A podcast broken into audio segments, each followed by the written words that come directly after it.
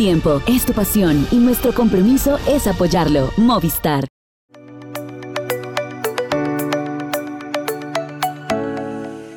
Amigos, ¿cómo están? Bienvenidos a Pendiente Máxima. Hemos cerrado el capítulo del Tour de Francia. Eh, hemos visto una cantidad increíble de opiniones. Todo el mundo quiere lanzar una valoración, un balance. Eh, hay muchos que son muy positivos, hay otros que son pues a media agua, ¿verdad? Como tibios, no, no muy buenos, y otros que literalmente pues se nos cayeron eh, del escalón y son algunas digamos que desilusiones que hemos tenido dentro del Tour de Francia. Pero también más adelante vamos a poder hacer una conexión con una nueva oportunidad que se le ofrece al ciclismo mexicano, pero sobre todo al femenino. Aquí ya sabe usted que nos ponemos siempre a la orden del ciclismo femenino y vamos a tener una charla muy importante con quien va a dirigir a una selección mexicana por primera vez.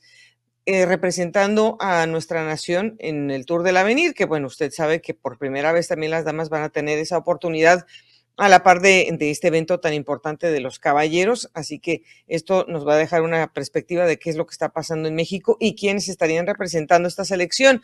Claro, también va a arrancar la, la, vuelta femenina, pues por supuesto que también mm, en las últimas horas salió una mm, información muy importante y relevante para Miguel Ángel López, entonces los invitamos para que se queden hasta el final. Pero vamos a abrir, obviamente tenemos que hacerlo con el Tour de Francia porque pues eh, Jonas Vingegaard ha podido realmente mm, cristalizar el trabajo eh, que no solamente se ha planteado él, sino estratégicamente su equipo también ha podido, digamos que atar todos los cabos que eran necesarios para poder eh, conseguir un título que además pues es, es importante señalar que este duelo, que se está dando con Tadej Pogacar y que ya digamos va, va a, cumplir tres años con eh, cara a cara, quizá los últimos dos, porque el primero de Jonas pues no era necesariamente un hombre que iba con la estafeta de líder para su equipo, pero creemos que bueno pues esta eh, nueva forma de definir los Tours de Francia que se están quedando con solamente dos elementos, pues recuerdan a las grandes gestas que en algún momento tuvieron en los 70s eh, Bernard Hinault y Job Sotelmec, que también se vieron en tres años consecutivos como los grandes y que intercambiaron posiciones también en, cuanto a, la mm, posición de honor. Entonces, estamos viviendo pues una réplica de esa época porque bueno, ya después mm, los títulos no necesariamente se daban entre dos, por lo menos en años consecutivos, de que compartieran los títulos.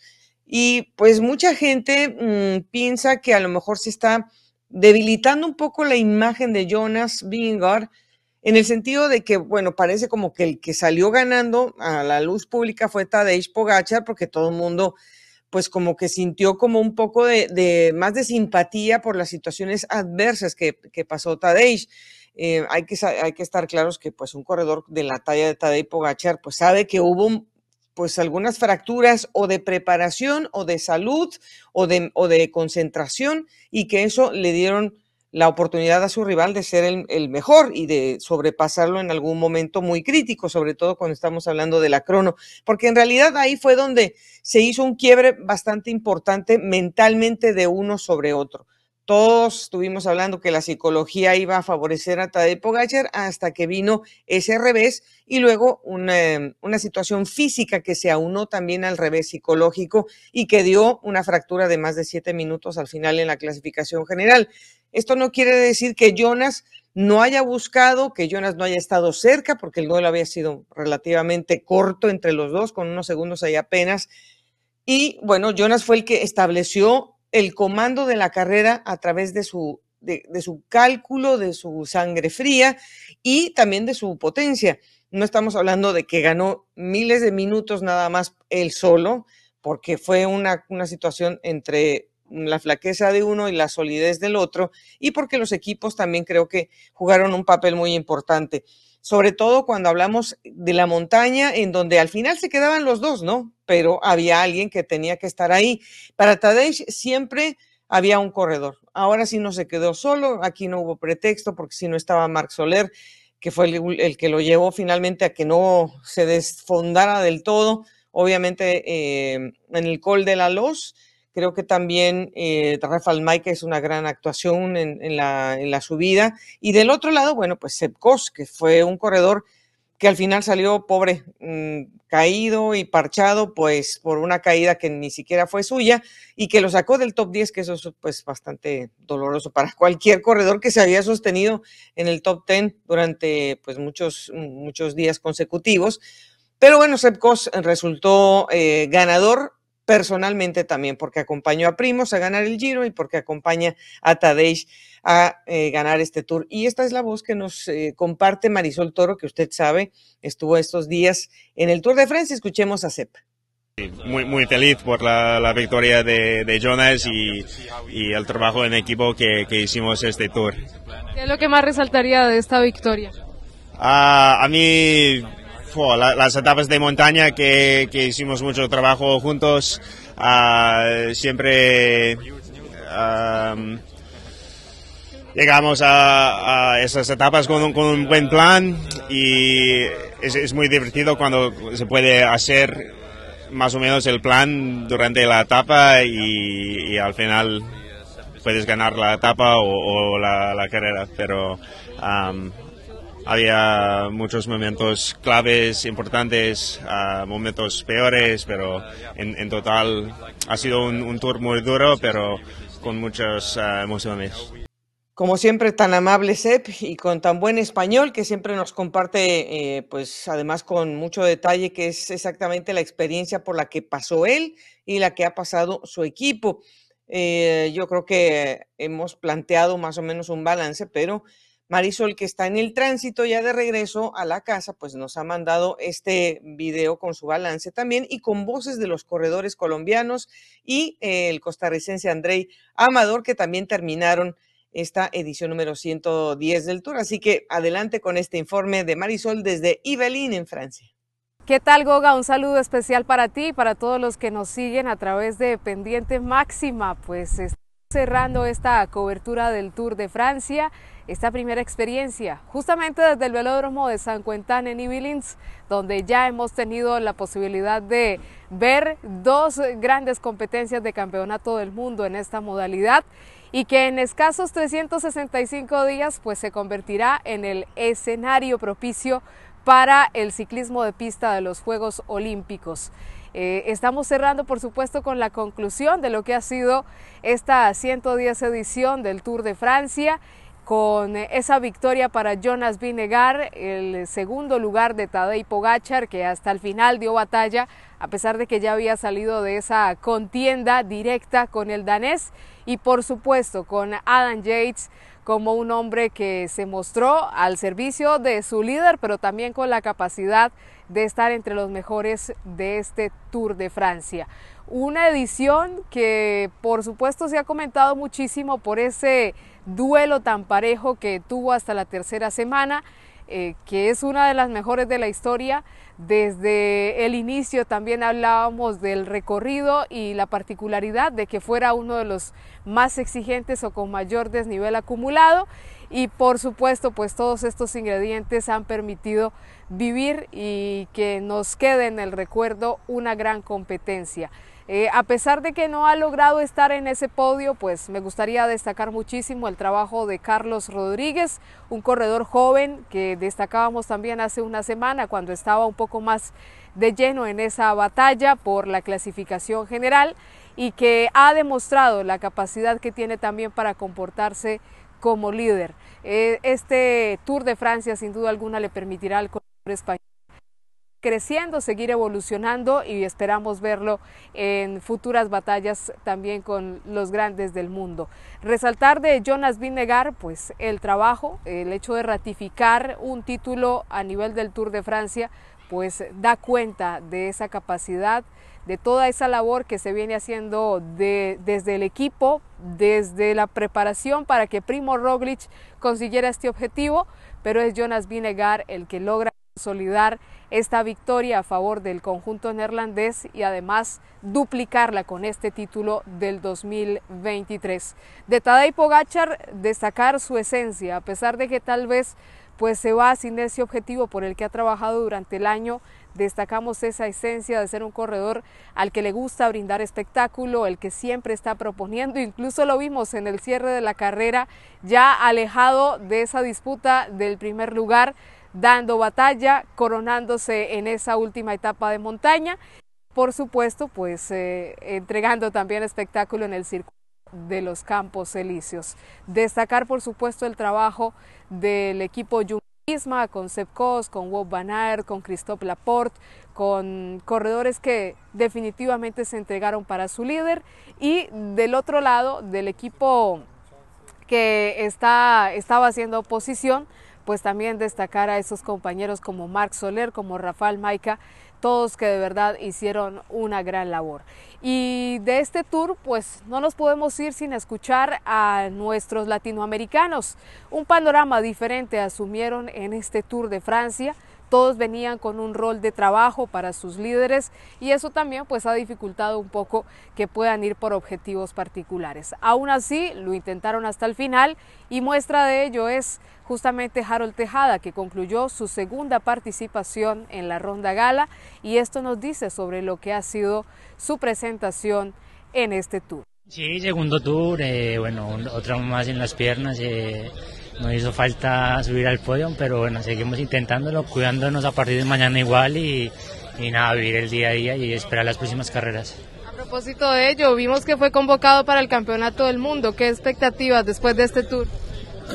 Bien, ¿no? Eh, yo creo que voy a hacer una buena actuación en el Mundial. El sábado hago San Sebastián. También quiero aprovechar la forma y terminar muy bien la, la forma que tengo del Tour en San Sebastián, hacer una buena carrera, luego después del Mundial un buen descanso y preparar las clásicas de Italia. Otro corredor que ha llegado con una perspectiva diferente después de lo que ha sido también su accidente y su renacer, porque así debe calificarse ese regreso de Egan Bernal, quien fuera campeón del Tour de Francia 2019.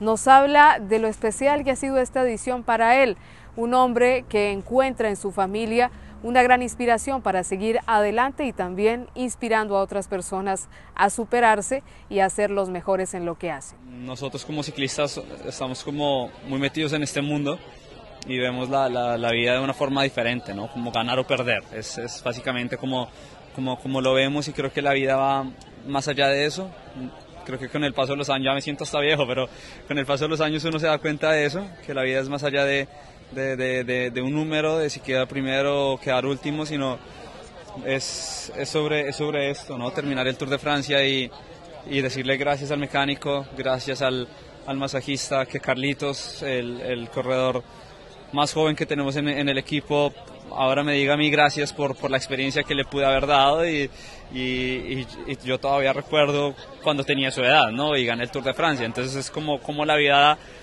va evolucionando y va dando mil vueltas, así que nada, es lo bonito de, del ciclismo y de la vida. Rigoberto Urán con su experiencia también fue autocrítico, siempre quiere estar arriba, el corredor de Urrao no ha sido esta la posibilidad, el conjunto también sufrió varias bajas y todo esto pues, eh, les permitió unirse como escuadra para tratar de sacar adelante esta edición del Tour de Francia.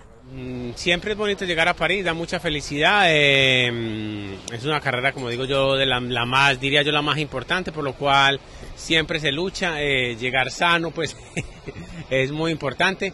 Y bueno, no, aquí estamos felices, estamos felices. Obviamente, eh, no hay conformes. A veces, digamos que el equipo tuvo algunos problemas a principio de tour, luego con la baja de Esteban y todo, fue algo complicado pero todos los días luchamos, intentamos estar en las escapadas, intentamos dar lo mejor y a veces las cosas no se le dan a uno, pero la perseverancia, la actitud siempre la tiene este equipo. Ha sido también un tour muy especial para el costarricense André Amador. Eh, se había propuesto regresar a la competencia luego de estar alejado durante dos temporadas. Esto dijo el Tico sobre lo que ha significado la participación en esta versión.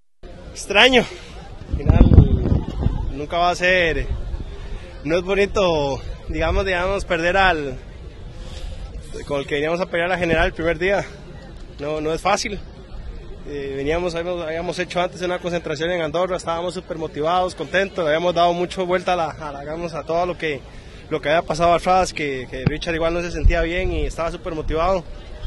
Y el primer día a perderlo fue, fue, como un, golpe duro, digamos, para el equipo. Eso contando un poco en, en, términos generales. Luego cambiar un poco el chip, que era ir a por etapas, y yo creo que lo hemos intentado. Después de escuchar a nuestros corredores latinoamericanos, Goga, pues regreso con ustedes. Seguramente trae todos los detalles que ha sido esta participación internacional y también a nivel nacional con el campeonato de pista a propósito del velódromo que tenemos de fondo, el velódromo nacional de París y de Francia, por supuesto. Pues eh, esperamos que se queden hasta el final para conocer todos estos detalles del ciclismo nacional e internacional y nos estaremos encontrando ya de una manera más cercana en ocho días con más detalles de todo lo que tiene que ver con el ciclismo. Un abrazo para todos. Muchas gracias, Marisol. Ya estaremos esperando tu regreso para compartir y porque además nos queda pendiente la vuelta eh, femenina, pero también el Tour de Francia que están estos días eh, celebrándose y del cual vamos a tener un balance la próxima semana.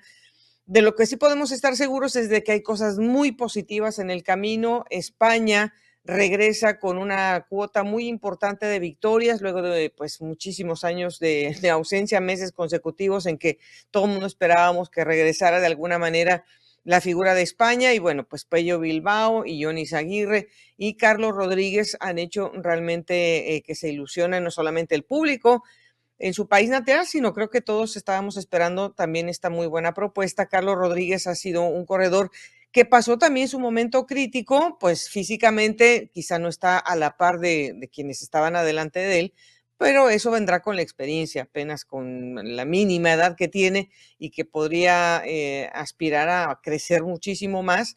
En lo mental creo que es un hombre que se ha demostrado sólido, ya solamente falta eh, eh, mover algunos ingredientes pues para que él pueda realmente llegar a disputar el podio por delante suyo, pues corredores de experiencias eh, son los que han podido estar y pues seguimos esperando la definición si se va a ir al equipo Movistar o si se va a quedar con el Ineos, porque todavía hay una puja de intereses por un lado y por el otro para poder tener los servicios de Carlos Rodríguez en un futuro.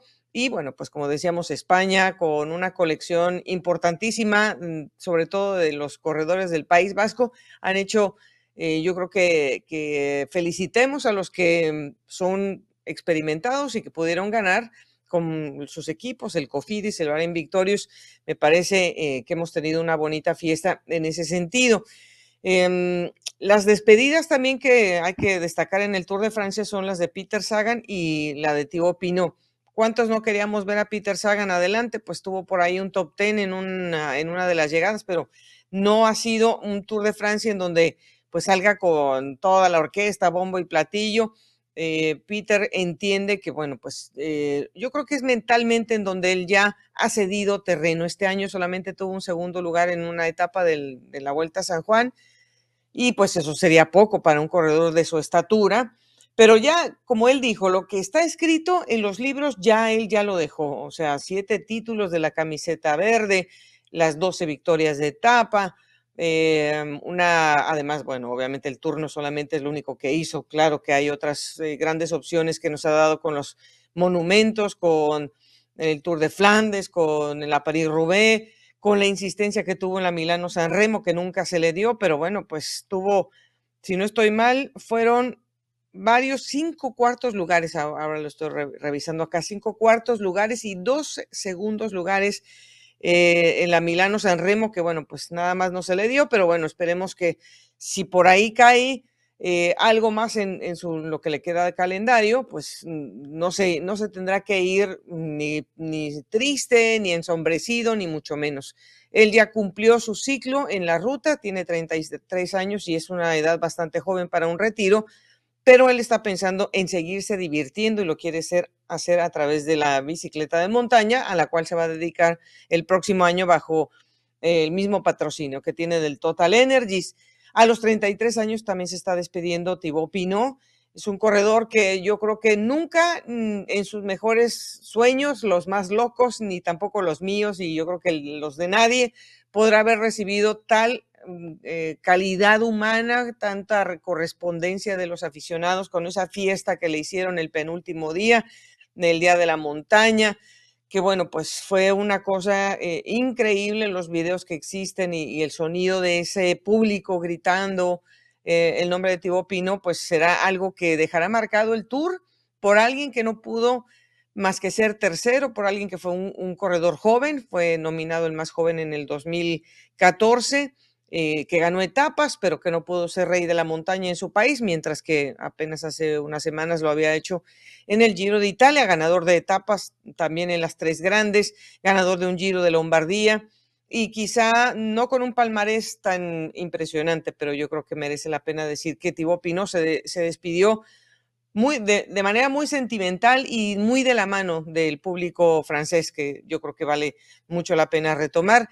Y pues de las cosas buenas que quedan a futuro, el Bora Hansgrohe, a pesar de la caída que tuvo Jai Hindley, ya había ganado una etapa y también ganaron una etapa con Jordi Meusen. Y esto significa que este equipo vino a hacer acto de presencia, que se, se llevaron dos de las 21 etapas, que tuvieron un reflejo de clasificación general, que estuvieron a la mano a mano con los sprinters y creo que se llevan una nota muy especial, lo mismo que el AG2R Citroën, que a cambio pues de otros equipos que tuvieron a lo mejor una presentación de, de carrera que se les, se les cambió el libreto, ya vamos a hablar de estos en un momento, pero si le cambió el libreto en algún momento el AG2R Citroën, yo creo que supieron darle muy bien el giro y encontrar un apoyo de una cabeza que no pudo ser, que era Ben, eh, ben O'Connor, hacia la cabeza que sí pudo ser para el equipo y que tiene además un futuro increíble y se llama Félix Gall. Ganador de una etapa, ganador de dos premios de categoría especial. Este corredor austriaco seguramente es una consolidación porque ya es un corredor sabido que iba bien en la montaña. Vamos a ver cómo se puede acomodar para la clasificación general de la G2R, pero la verdad es que lo hicieron muy bien, por lo menos ellos que, estuvieron en la montaña. Ya el equipo va a tener que trabajar también un poco más cómo puede apoyar la causa con gregarios que se alisten para el Tour de Francia. Pero como decíamos que íbamos a hablar de lo que no era tan bonito, bueno, pues el Education Easy Post, la verdad creo que mm, ellos saben que se quedaron a deber a sí mismos. La mejor actuación que tuvieron en una etapa fue eh, Esteban Chávez, que después tuvo que abandonar la carrera por una caída. Eh, Nilson Paules fue sexto en una etapa y se mantuvo como líder de clasificación de la montaña, pero eh, no se veía una, digamos que una fortaleza como para poder defender esa camiseta que a final de cuentas pues el equipo se la quería llevar y no lo pudieron hacer. James Shaw estuvo muy bien en la montaña, fue quinto y séptimo en etapas, pero también tuvo que abandonar por una caída. Rigoberto Urán estuvo enfermo, se subió a las etapas a finales, por tratando de proyectarse en fugas y desafortunadamente tampoco pudo ser. Para un equipo que había ganado dos etapas en el Giro de Italia, pues esto, esto obviamente queda de ver porque no pudieron hacer ruido como ellos querían. El Astana, bueno, pues con Cavendish intentándolo, luego saliendo de la competencia, Luis León Sánchez se fue, eh, se queda Harold Tejada un poco a, pues a sacar la cara por el equipo en la montaña, porque Alex Lutsenko pues lo intentó en fugas, pero tampoco. Y bueno, pues tampoco Harold iba con la intención de ser el, gran, el gran responsable y aún así terminó entre los mejores ocho de, la etapa del Gran Colombier, eh, porque lo pasaron los hombres de clasificación general y porque ese día ganó Kwiatkowski. Pero bueno, pues el hombre hizo lo que pudo, pero el Astana también pues queda a deber el DSM, pues cargado con muchas, muchas, muchas fichas jóvenes, pero tampoco se vio reflejado. A Sam Wellsford lo llevaron a luchar, tres semanas el hombre terminó, es un pistero, ha ganado en otras competencias, pero quién sabe si se puede establecer dentro de la figura de una carrera de tres semanas. Eh, es complejo, no quiere decir imposible, pero pues el DSM también se quedó a media tabla y pues el Movistar, que el Movistar también se, se desintegró moralmente ante la salida de Enric Mas. Eh, Mateo Jorgensen había perdido tiempo, quiso sacar la cara por el equipo, se quedó en la rayita también en un par de ocasiones y luego abandona la competencia. Terminan cuatro nada más el equipo. Movistar, pues no, eh, este fue un, Tour de Francia en que los, yo creo que no quieren ni, ni, acordarse porque eh, no estamos diciendo que no haya habido esfuerzo, que se subieron a las fugas, pero sin resultados un equipo con esta tradición, pues claro que tiene que decir esto, esto no es lo que somos y tendrán que remediarlo seguramente para la Vuelta a España. Así que bueno, pues eh, el tour nos deja muchas otras cosas que seguiremos hablando porque ya también se acerca la Vuelta a España y bueno, pues el Jumbo Visma espera barrer con los podios de las tres grandes, pero para eso estaremos hablando en las próximas eh, entregas de pendiente máxima. Ya nos están tocando desde México porque vamos a hacer conexión para saber más del Tour del Avenir Femenino. Como habíamos comentado en la apertura de este programa, tenemos una invitada muy especial. Es una mujer muy emprendedora, una mujer de ciclismo y una mujer que ahora tiene pues unas nuevas responsabilidades, además de que es súper joven, pero me da mucho gusto presentar a mi paisana, a Yuselín eh, Soto, que está con nosotros. ¿Cómo estás, Yuse? Bienvenida a este programa. Hola, eh, pues muy feliz, bien contenta de, de verte de nuevo y saber que, que, pues el ciclismo se escucha tu voz en el mundo. Muy contenta y pues gracias por la invitación.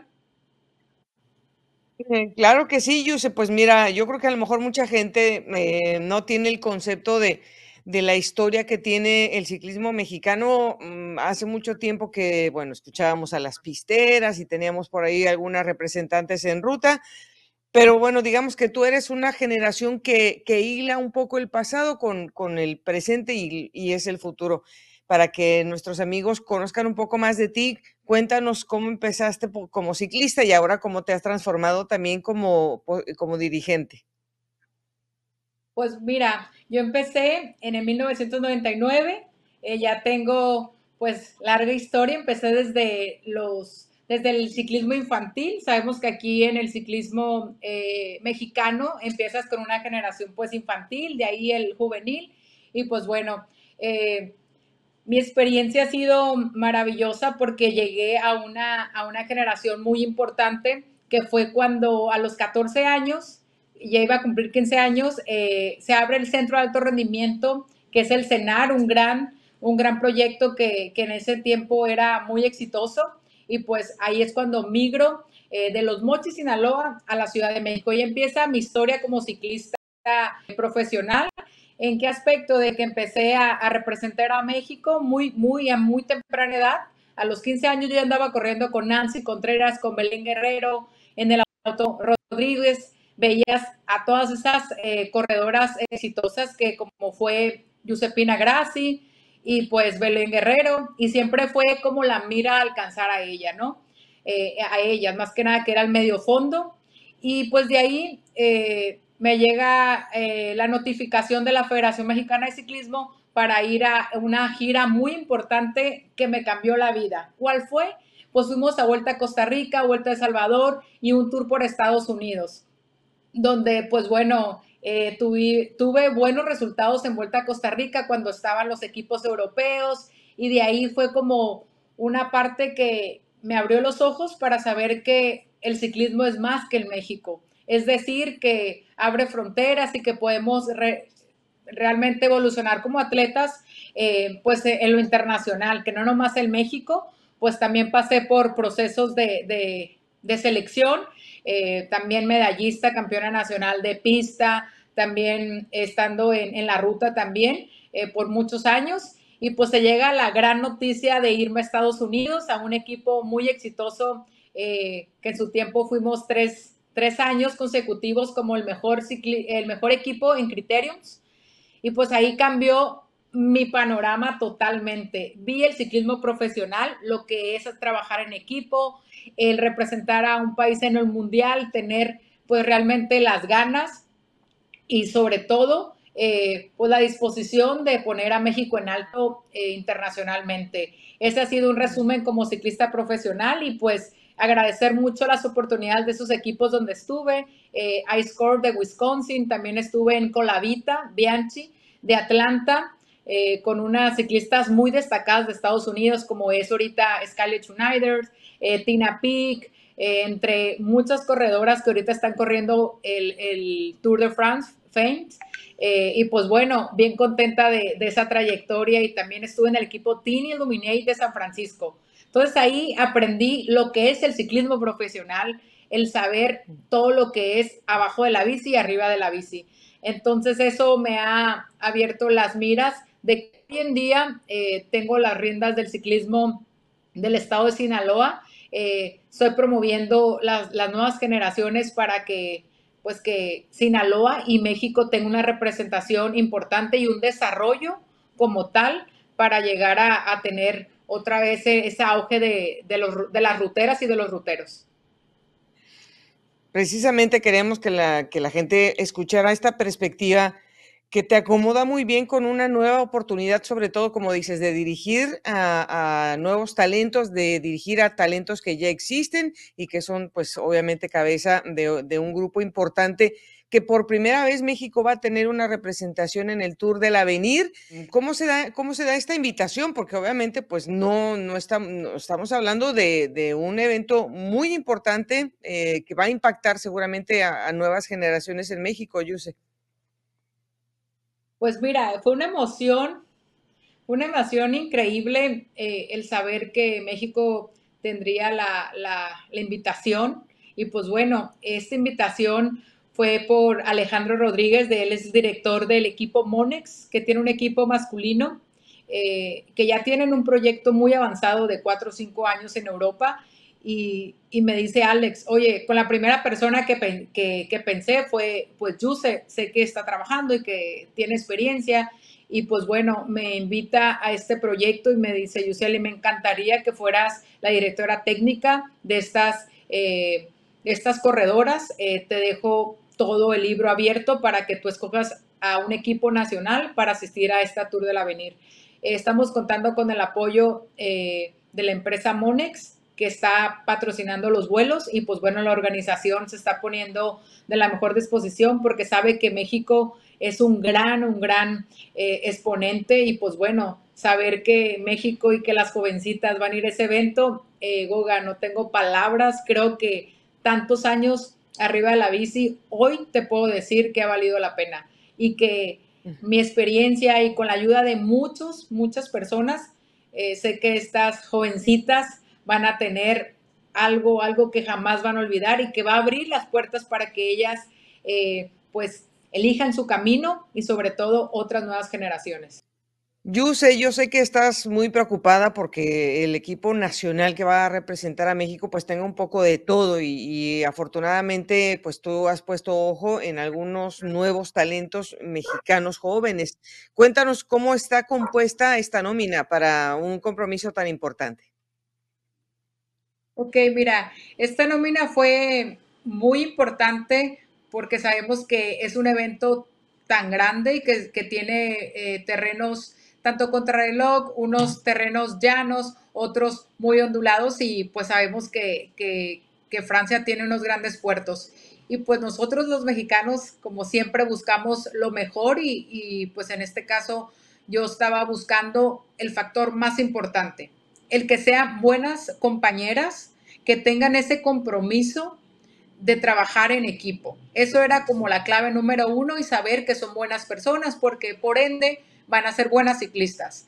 Eh, empezamos con, con Yareli Acevedo, que sabemos que es una excelente corredora que contrarrelojea, eh, sube, sprintea y que sabemos que se lleva muy bien, muy bien con las atletas. Esa es una parte. Eh, la otra, saber que que también ellas se desarrollan muy bien en el lote. empezamos con Romina.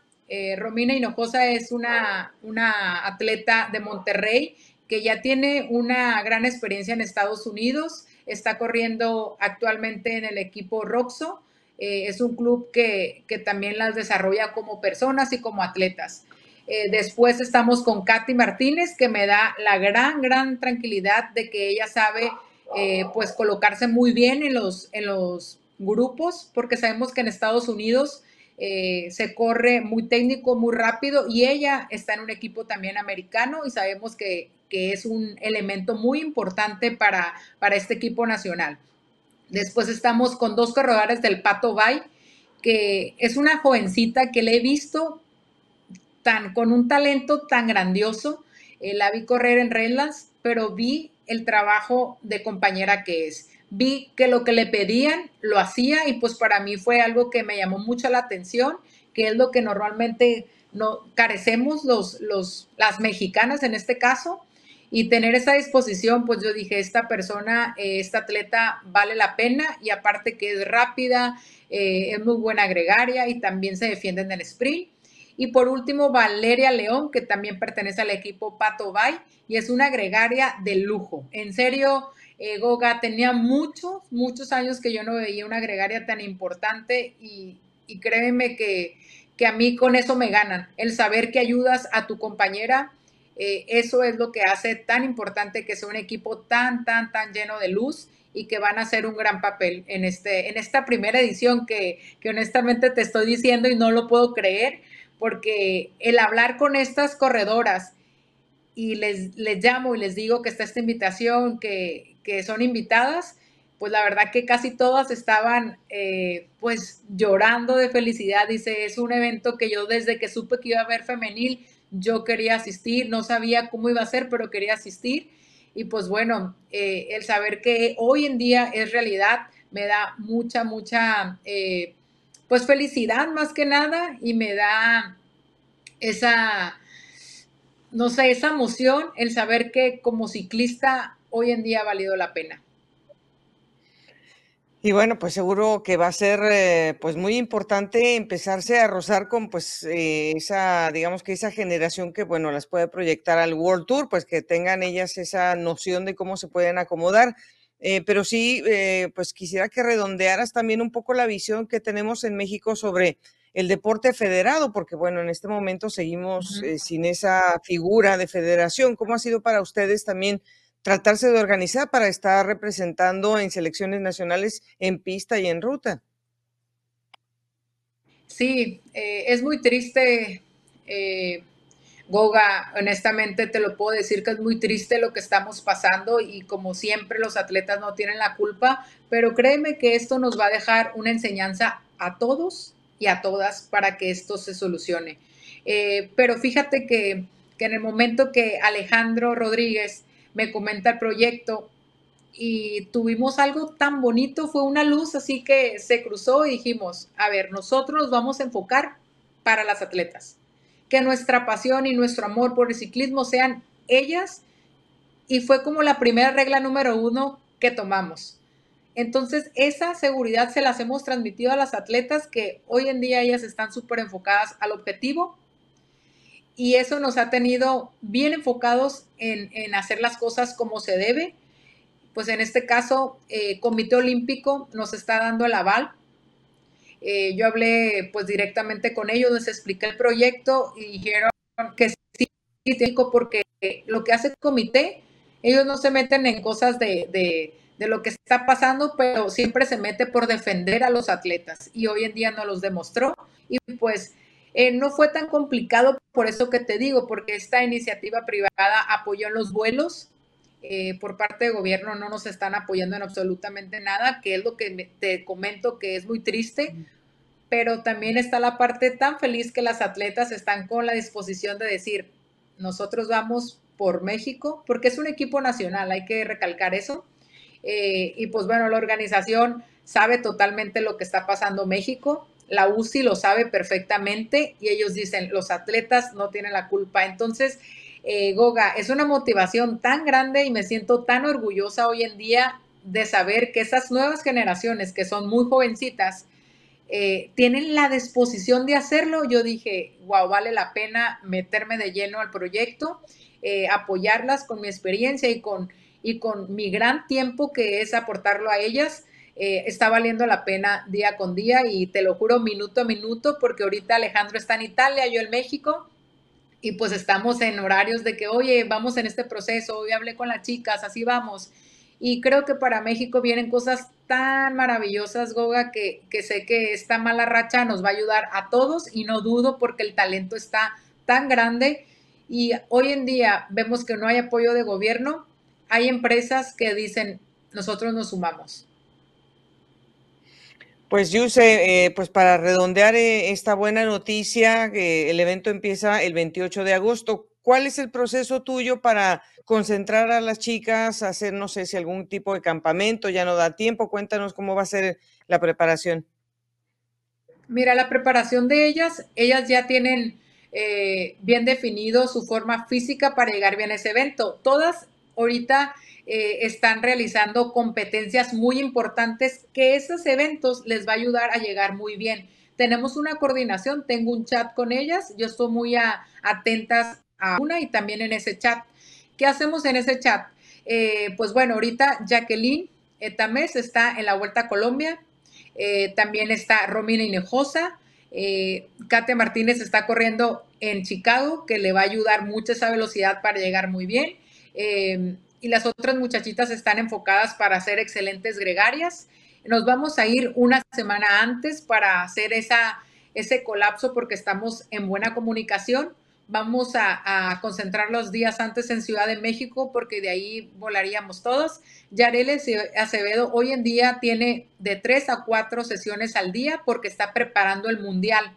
Entonces, ¿qué nos da esto? En que todas tienen el objetivo bien claro y que no están descuidando sus objetivos, que es como un mundial, los eventos tan importantes para su equipo, pero como ellas lo dicen, esta oportunidad no la podemos dejar pasar.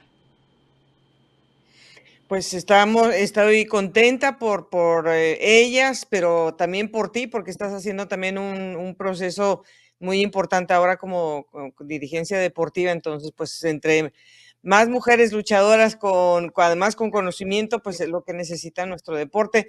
No sabes cómo nos da gusto y estaremos en contacto durante estas semanas para saber cómo va todo Yuse y que pues este, este paso tan importante deje una huella para que México vuelva a ser invitado al Tour de la Avenida.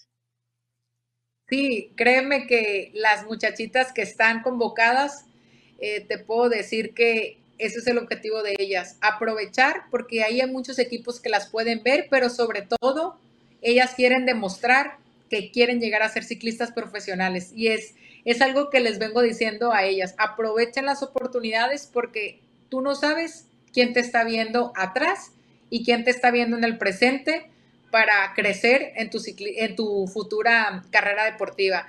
Y pues yo muy contenta y también agradecer al equipo eh, Monex, en este caso, más que nada es el equipo, pero realmente es la empresa Monex que está financiando estos boletos, ¿no? Y pues Alejandro Rodríguez, que también es un apasionado de, los proyectos mexicanos y, tenemos tan claro que en México hay mucho, mucho talento. Y pues agradecerte a ti, Goga, que siempre estás eh, apoyando a todos los de, Centroamérica y a todos los latinos en las partes internacionales. En verdad que de mujer a mujer te lo digo, siempre te he admirado y, y saber que también creces en tu, en tu ámbito y que apoyas estas informaciones en el mundo, eh, no tengo duda de, que tu trabajo está tan, tan grande. Muchas gracias, eh, Yuselín Mendívil Soto. Muchas gracias por esta conexión y muy pronto nos volvemos a comunicar. Un abrazo muy grande a México. Saludos y muchísimas gracias. Bueno, amigos, habíamos prometido la información de Miguel Ángel López. Este día, pues hace apenas unas horas antes de grabar Pendiente Máxima, salió un comunicado por parte de la UCI diciendo que iban a suspender provisionalmente a Miguel Ángel López eh, porque según las investigaciones de la Agencia Internacional de Pruebas o, de Tests, eh, que es el organismo al que la UCI le ha encargado digamos que todas estas eh, situaciones de control y de las investigaciones que se están haciendo pues en varios países, mm, pues eh, a, la vez obviamente las, eh, las autoridades locales también tienen una situación que seguir en muchos de estos temas, pero esta, que es la agencia internacional, bueno, pues ha dado a conocer cierta información que obviamente no sabemos a ciencia cierta qué es, pero de la cual se ha derivado que Miguel Ángel eh, López eh, tiene una eh, sospecha por posible infracción, o sea, no están diciendo que está pasando, que está confirmado, simplemente que es por una posible, posible infracción a las normas antidopaje. Entre estas, obviamente dice que las normas antidopaje serían el uso y la posesión de sustancia prohibida en las semanas previas al Giro de Italia del 2022. Eh, es muy escueto lo que nos dice la UCI, no, no tenemos realmente pues más que ofrecer, más lo que nos están diciendo, pero sí sorprende muchísimo que este organismo haya separado un corredor por sospecha, porque todavía no se ha, no se ha pues, confirmado absolutamente nada. Y hay otros portales como Cycling News, eh, bueno, pues que hacen el recuento de todo lo que ha pasado alrededor de la investigación de, de Mainar, que es realmente a, la persona a la que se le está haciendo esta investigación y algunos digamos que elementos o personas que hayan sido también parte de una distribución de sustancias prohibidas. Sin embargo, en este recuento que hace el portal Cycling News, eh, dice que Mainar, que es un profesor catedrático de ciencias del deporte de la Universidad de Extremadura en España, eh, ha hablado a favor de Miguel Ángel López, que él eh, dice que mete las manos al fuego por el corredor colombiano y que él no piensa que haya consumido ningún tipo de sustancias prohibidas que le ha hecho, digamos que una asesoría para ah, tener algún tipo de, digamos, como un régimen alimenticio, alguna eh, sustancia que ha sido como parte de ese régimen alimenticio. Y este eh, portal, pues habla del acto Bejín, que es una, una pastilla que no está controlada por la Agencia Mundial Antidopaje, Em, pero que podría caer dentro de las normativas de cero, de la política de cero agujas que tiene la UCI, aunque esta eh, medicina eh, pues también se puede ingerir. Y según dice el médico, esta medicina es como un trozo de morcilla en pastilla que es utilizado em, para personas que tienen enfermedades del corazón, pero que no tienen ningún tipo de influencia para un ejercicio profesional como lo es el ciclismo.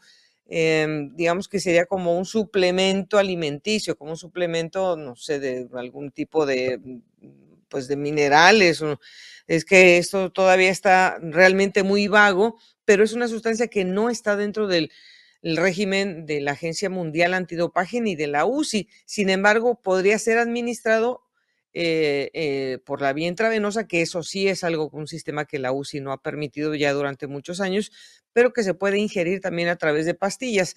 Bueno, la situación es que todo esto que estamos hablando, pues es, eh, es parte de una investigación, pero la verdad es que la, palabra que a mí me, me queda después de todo lo que hemos leído hoy es que es una posible, o sea, es posible, no estamos hablando de que sea un positivo, de que haya habido un examen, de que nada, o sea, simplemente posiblemente podría haber tenido el uso de una sustancia que posiblemente podría haber sido, haber sido eh, suministrada de vía intravenosa. O sea, estas posibles, eh, pues obviamente pues pasan a, una situación bastante eh, pues dañina para Miguel Ángel, porque si a final de cuentas esto no va a ningún lado y el hombre sale absuelto por las autoridades españolas, pues imagínese usted cómo tendría que terminar eh, pues la, la, presencia, digamos, moral de este corredor y estas situaciones pues no son nada cómodas. Incluso el equipo del Team Medellín al cual pertenece Miguel Ángel y que lo tuvieron que retirar ahora del Tour de Panamá, pues habla acerca de que ellos están eh, apoyando moralmente a este corredor y que, bueno, pues tienen que hacerle caso a la UCI de separar a Miguel Ángel, pero que eh, le hace un llamado a la afición y al ciclismo y a la ciudadanía en general para que arropemos a Miguel Ángel eh, López, así dice este comunicado, quien nos ha dado tantas alegrías y en quien confiamos. Entonces, pues es muy incómoda esta situación porque, bueno, Miguel Ángel ha tenido un muy buen año. Eh, le han hecho exámenes antidoping en Colombia, le, eh, lo ha, de todos estos exámenes, sorpresa que llegan también de fuera de la UCI. A mí, a mí me ha tocado ver un examen antidopaje de Miguel Ángel hace unos cuatro o cinco años, cuando llegaron a su casa a tocarle la puerta. O sea, él ha sido controlado realmente por estos mm, exámenes sorpresa, pero esta es una situación que sí incomoda muchísimo por esa palabra, posible uso eh, de sustancias prohibidas. Entonces, pues nos da mucho, mm, mucho pesar esta situación, eh, sobre todo porque, bueno, pues Miguel Ángel es un corredor al que se le aprecia por su condición eh, deportiva, porque es un gran, una gran persona igualmente, pero bueno, en este caso lo que nos atañe es su condición deportiva. Ojalá se pueda esclarecer esto muy pronto, pero pues ya de hecho, pues imagínese usted a, a, cualquiera que le digan posiblemente eres culpable, pues ya le están poniendo encima el yugo de la duda y pues eso es terrible. Y pues este fin de semana eh, todos se hicieron, eh, hablando de, algo un poquito más positivo eh, en cuanto a la presencia de los deportistas colombianos, pues este fin de semana se reunieron ya todas las chicas del pelotón que va a correr la vuelta a Colombia y ellas están listas porque, bueno, ya se presentaron los equipos, ya está todo listo y durante los próximos días en eh, Cundinamarca y en Boyacá se estará realizando, por supuesto, eh, y en Santander también, esta vuelta tan importante en donde tenemos una mm, presencia internacional como lo es Pato Bike, que ya escuchaban ustedes a Yuseli que nos estaba hablando de esta presentación eh, de México en el extranjero, pero bueno, pues van a estar las mejores y por supuesto la campeona defensora Diana Carolina Peñuela. Hola Goga, ¿cómo estás? Un saludo para toda la gente que nos ve a través del podcast Dependiente Máxima. Aquí estamos en Sopó, el lugar, la sede de inicio de la Vuelta a Colombia Femenina. Y tenemos a alguien que va a ser una de las protagonistas muy especiales, una joven que ya lleva un proceso muy bueno y que desde su experiencia en Europa va a traer algo aquí pues muy interesante, Carito Vargas, para mostrar aquí en esta carrera. Bueno, Carito, es una vuelta a Colombia femenina con muchos componentes, pero sobre todo para ti un escenario muy especial para mostrar lo que vienes haciendo en tu temporada, ¿no? Sí, como lo dices, eh, es un objetivo muy importante, no solo para mí, sino para todo el equipo en el CATCM Team. Hemos hecho muy buena preparación y hemos trabajado duro por esto en compañía de nuestro entrenador, de todas las niñas del equipo. Entonces es un objetivo muy especial que nos llena de mucha ilusión, de mucha motivación y esperamos que las cosas nos salgan muy bien. Carito, cuando uno tiene una experiencia eh, así tan joven, acumulando ya kilómetros en Europa y que ya, digamos, tiene un rodaje también y mucho conocimiento en Colombia, a ver, uno que ya con esa experiencia acumulada, ¿qué espera para dar ese salto de calidad que estás buscando desde hace mucho tiempo? Eh, bueno, no, la verdad es que Europa este año ha sido una experiencia muy bonita. Eh, yo creo que me ha llenado de muchos aprendizajes, de mucho crecimiento. Eh, muy agradecida. La verdad es que es un orgullo estar corriendo a la de las mejores del mundo y nada, ahora estamos, nos seguimos preparando, dando lo mejor, afrontando cada carrera que se viene eh, de la mejor manera y estamos haciendo las cosas tranquilas, sobre todo yo creo que disfrutando, haciendo las cosas con amor y esperando que llegue lo que tenga que llegar es bueno, no tan bueno, es una ventaja o no es una ventaja que el recorrido sea el mismo de la edición pasada? Eh, bueno, mm, sin duda eh, hay equipos muy fuertes, hay rivales muy fuertes. Eh, este año yo creo que va a haber muchísimo más espectáculo, cada vez el nivel crece más y se demuestra en esta edición de la Vuelta a Colombia Femenina. Yo creo que la contrarreloj individual va a ser bastante definitiva, pues el año pasado todas las llegadas fueron en grupo eh, y con este año eh, pueden también haber pocas diferencias eh, y vamos a ver cómo se presenta la carrera. Carito, mil gracias por tu atención y esperamos que tengas una, una muy linda carrera. Muchas gracias a ustedes siempre por estar pendientes. Bueno, Goga, aquí nos despedimos desde Sopó y bueno, con una protagonista muy especial, y que seguramente nos va a traer mucho espectáculo en esta vuelta femenina. Pues queremos eh, que esta carrera sea obviamente del primer nivel que se merece el ciclismo femenino en nuestra área, porque hay invitadas internacionales y por supuesto el Tour de Francia también va a terminar el próximo domingo, así que estaremos haciendo un balance la próxima semana, nuestra próxima entrega de pendiente máxima. Tenemos el fin de semana la clásica San Sebastián otra carrera que también yo creo que nos sirve como trampolín de cara a los campeonatos del mundo, que bueno, ya casi están también a la vuelta de la esquina, y otros temas que seguramente van a salir durante los próximos días. Aquí los esperamos la próxima semana para que nos acompañen en su casa de ciclismo.